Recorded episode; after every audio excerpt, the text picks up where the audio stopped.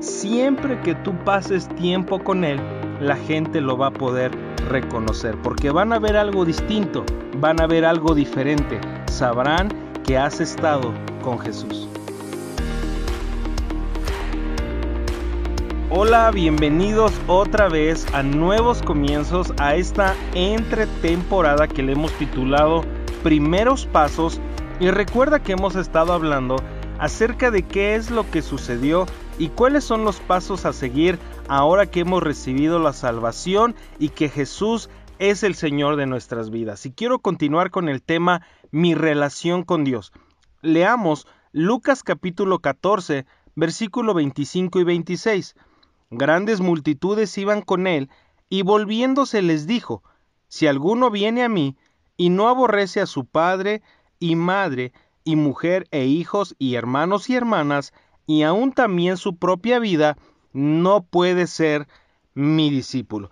Quiero recordarte que tu relación con Dios, nuestra amistad con Él, es la relación más significativa e importante que nosotros podemos tener, de la cual, si aprovechamos esos tiempos en su palabra, tiempos en su presencia, vamos a ser grandemente beneficiados. Y por estos versículos podemos ver que en esta etapa del ministerio de Jesús, muchas personas le seguían, quizá por los milagros o porque los alimentaba o por cualquier otra razón que tú pudieras imaginarte. Pero Él toma el tiempo para descubrirles cuál es su corazón, cuál es el deseo que Él tiene y cuál es el requisito para que puedan seguirlo, para que puedan andar con Él. Él hizo uso de una palabra muy fuerte que es aborrecer, pero Él quería enfatizar un punto. ¿Cuál es nuestra relación más cercana? ¿Cuál es nuestra relación más importante aquí en la tierra? ¿Es tu mamá? ¿Es tu papá? ¿Es tu hermano, tu hermana, tu esposa o tus hijos?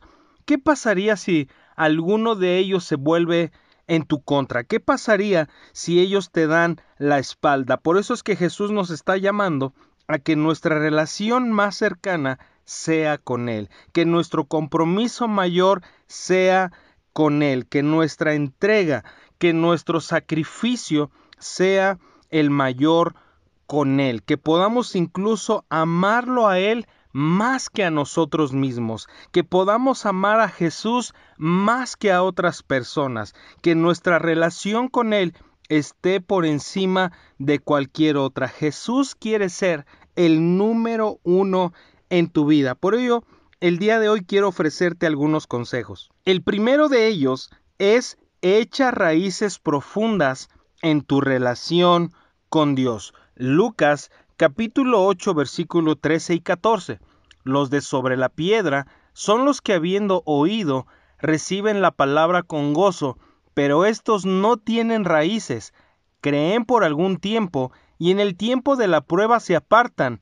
La que cayó entre espinos, estos son los que oyen, pero yéndose son ahogados por los afanes y las riquezas y los placeres de la vida y no llevan fruto. Te animo a cada uno de los que me están escuchando que profundices en tu relación con Dios, no de una manera superficial, sino que acudas a la palabra, te ángeles en ella, para que las preocupaciones, las riquezas o las cosas de este mundo nunca te aparten del Señor. Tienes que recordarlo muy bien. Siempre que nosotros buscamos al Señor en primer lugar, se nos promete que todas esas cosas nos serán añadidas, que el primer lugar siempre lo tenga Dios en tu vida, que la prioridad mayor en tu vida sea buscar a Dios y todas esas cosas que los demás andan buscando,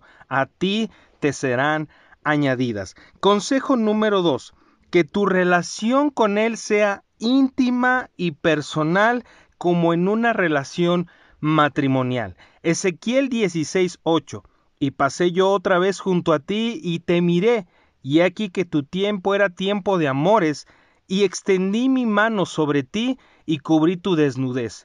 Y te di juramento y entré en pacto contigo, dice el Señor, y fuiste mía. Haz de tu relación con Él una relación de amor, una relación donde tú puedes descubrirte delante de Él y donde Él también puede descubrir su corazón, lo que Él tiene para ti. Haz de tu relación con Dios algo muy íntimo y muy personal. Número 3. Entrégate en tu relación con Él totalmente. Primera de Corintios 6, 19 y 20. O ignoran que vuestro cuerpo es templo del Espíritu Santo, el cual está en ustedes, el cual tienen de Dios, y que no sois vuestros, porque habéis sido comprados por precio. Glorificad pues a Dios en vuestro cuerpo y en vuestro espíritu, los cuales son de Dios. Entrégate totalmente. Haz uso de tu cuerpo, haz uso de tu alma, haz uso de tu espíritu, porque Dios quiere que al tú entregarte de esa manera, puedas ser beneficiado en cada una de esas áreas. Dios quiere hablar a tu alma, Dios quiere hablar palabras a tu cuerpo y por supuesto tu espíritu ser fortalecido. Como dice la palabra, somos fortalecidos en nuestro hombre interior. Tu cuerpo es beneficiado, tu alma también. Por lo tanto, vas a resultar ser un hombre o una mujer victorioso. Número 4. Haz uso de tu corazón y de sinceridad cuando te acerques al Señor. Juan capítulo 2 versículo 23 y 25.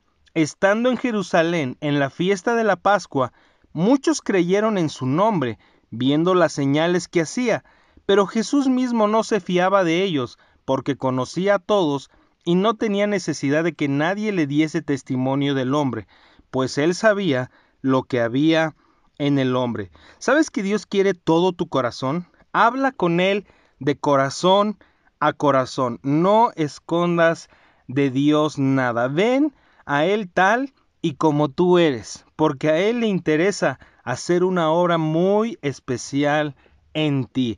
Él quiere hacer algo a través de ti, quiere hacer algo en tu familia, quiere hacer algo con tus hijos, quiere hacer algo en tu matrimonio, quiere hacer algo en tu trabajo. No escondas nada, acércate con un corazón abierto y con toda sinceridad.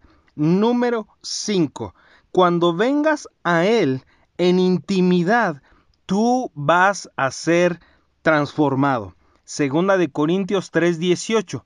Por tanto, nosotros todos, mirando a cara descubierta como en un espejo la gloria del Señor, somos transformados de gloria en gloria en la misma imagen como por el Espíritu del Señor. Cuando tú y yo pasamos tiempo con Él, oímos de Él, vemos de Él, bebemos de Él y todo en nosotros cambia porque somos expuestos a su gloria, somos expuestos a su bondad, somos expuestos a esa preciosa imagen. Pasar tiempo con Jesús nos hace valientes, nos hace personas distintas, diferentes, así como le sucedió a los discípulos en Hechos 4:13.